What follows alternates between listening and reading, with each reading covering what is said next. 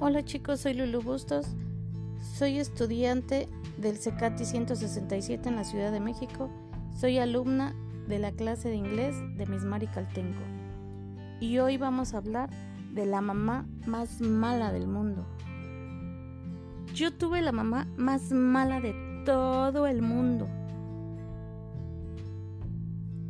Mientras que los niños no tenían que desayunar, yo tenía que comer cereal, huevos y pan tostado. Cuando los demás tomaban refresco y dulces para el almuerzo, yo tenía que comer un sándwich y un licuado. Mi madre siempre insistía en saber en dónde estábamos. También tenía que saber quiénes eran nuestros amigos y lo que estábamos haciendo. Insistía en que si decíamos que íbamos a tardar una hora, solamente nos tardaríamos una hora.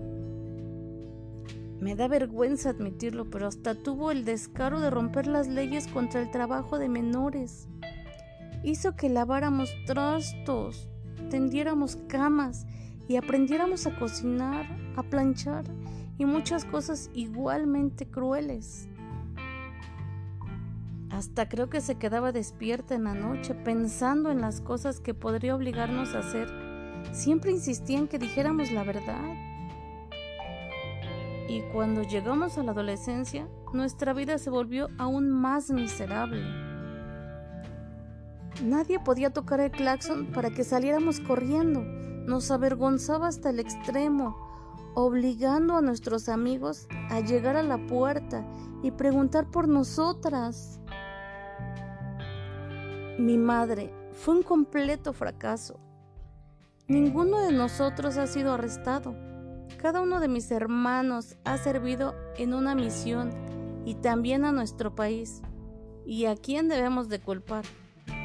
Tienen razón, a nuestra madre.